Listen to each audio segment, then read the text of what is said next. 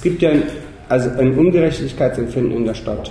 A, weil es sichtbaren Leerstand gibt auf der einen Seite und B, weil wir Ferienwohnungen haben, die nicht angemeldet sind und auch Wohnraum sozusagen verhindern.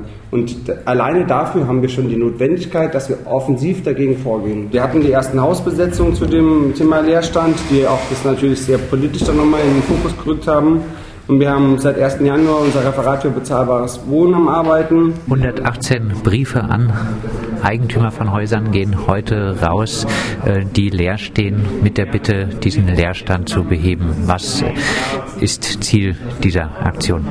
Ja, wir schreiben alle Eigentümerinnen und Eigentümer an, bei denen Leerstand gemeldet ist, wohl wissend, dass der Leerstand trotzdem gegebenenfalls auch aus Gründen erfolgt, der nachvollziehbar oder rechtskonform ist. Das heißt, es sind jetzt noch keine Fälle, die wir rechtlich beheben könnte, sondern wir schreiben aktuell alle angemeldeten Fälle an. Und mit der klaren Bitte, Leerstand zu beheben, wir können uns uns nicht leisten, im Jahr 2019 Leerstand in Freiburg zu haben. Gleichzeitig bieten wir konkret an, dass wir als Stadt, als Vermieterin auftreten könnten für junge Familien, für ähm, Familien, die in besonderen Lebenssituationen sind oder aber auch für Menschen mit Fluchthintergrund. Darüber hinaus bieten wir ebenso an, dass wir den Wohnraum an unsere Mitarbeiterinnen und Mitarbeiter weiter anbieten. Wir sind dringend auf der Suche Suche aus, auf, für bezahlbaren Wohnraum für städtische Mitarbeiter und Mitarbeiterinnen. Oder aber, dass die Eigentümer einfach proaktiv selbstständig das einfach wieder extern vermieten. Wie gesagt, wir müssen ja alle, alle Registerkarten ziehen, um Leerstand in Freiburg zu beheben. Es gibt jetzt ein Leerstandkataster, das ist einsehbar auf der Seite der Stadt Freiburg. Ähm, nicht einsehbar sind die genauen Adressen der Leerstände. Die SPD im Stüdinger hat genau äh, das dargestellt. Kommt die Stadt Freiburg da datenschutzrechtlich zu einer anderen Bewertung als die SPD im Stüdinger? Wir wollen an der Stelle natürlich erstmal auch die Privatsphäre schützen und werden als Stadt nicht die, die direkten Adressen veröffentlichen. Somit haben wir es in Stadtteile aufgezeigt. Wir haben aber beispielsweise auch die komplette Stüdinger SPD-Liste überprüft. Wir haben alle Meldungen überprüft. Es sind ja viel mehr Meldungen auch eingegangen, das heißt mehr als diese 118. Und die, die schon widerlegt sind, die werden auch, die tauchen online gar nicht auf. Das heißt, es sind immer nur die, aktuellen Fälle, die in Prüfung sind. Gleichzeitig zeigen wir aber auch die wirklichen Leerstände aus, die auch rechtlich Leerstände sind und gegen die wir entsprechend auch vorgehen werden. Stichwort Leerstand, Stichwort Zweckentfremdung. Wir haben heute vom Baurechtsamt auch äh, gehört, dass es teilweise nicht alle Leerstände rechtlich als Zweckentfremdung zu werten sind genannt wurde auch das Beispiel, dass äh, teilweise Wohnraum, der nicht mehr in einem adäquaten Zustand in Anführungszeichen ist, dass dieser dann nicht als Wohnraum gilt und deshalb äh, nicht unter die Zweckentfremdungssatzung fällt. Genau das war, so wie ich verstanden habe, der Fall bei der Mozartstraße zwei oder drei, die mal besetzt war. Kann man das das ist ja schwer nachvollziehbar. Ich lasse meine Wohnung so lange leer stehen, bis sie in einem ganz miserablen Zustand ist.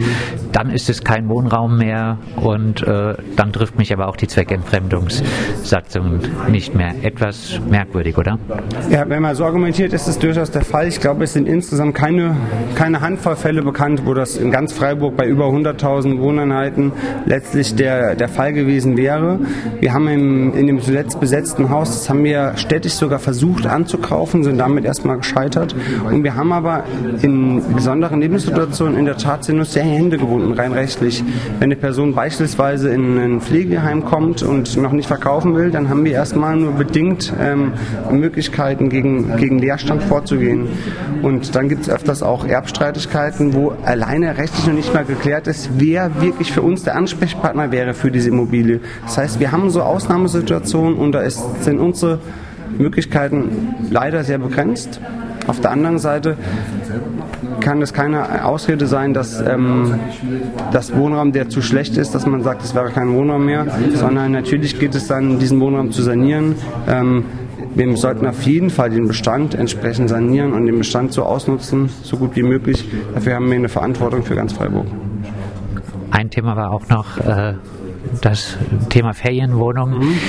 Ähm, gesagt wurde, es sind etwa 900 Ferienwohnungen äh, derzeit äh, vorhanden in Freiburg und in einer mühseligen Recherche muss jetzt geprüft werden, wie viele davon auch äh, rechtlich in Ordnung angemeldet sind. Was erwarten Personen, die illegal Ferienwohnungen betreiben. Freiburg ist eine tolle Touristenstadt und natürlich brauchen wir Ferienwohnungen auch attraktive. Aber wenn Personen Wohnraum entfremden und ihn nur für eigene Finanzierungsoptionen nutzen, sprich illegale Ferienwohnungen anbieten, dann müssen wir dagegen vorgehen und das werden wir mit dem heutigen Tag deutlich stärker tun.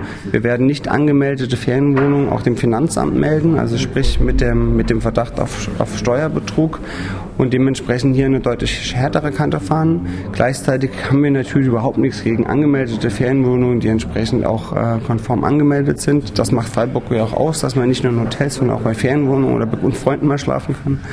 Ähm, aber hier wollen wir einfach klare Kante zeigen und verfolgen unter anderem auch Adressen von Airbnb weiter und sagen, dass wenn jemand eine Ferienwohnung betreiben will, dann ist das schön und gut, dann muss sie aber angemeldet sein und konform und es kann aber nicht sein, dass dafür Wohnraum verloren geht, den wir dringend gebrauchen. Eine Abschlussfrage. Stefan Breiter, äh, Finanzbürgermeister, hat sich kürzlich uns gegenüber für höhere Bußgelder ausgesprochen ähm, gegen Zweckentfremdung. Würden Sie diese Auffassung teilen? Ja, wir brauchen meiner Meinung nach auf jeden Fall mehr Möglichkeiten und dazu gehören auch höhere Bußgelder.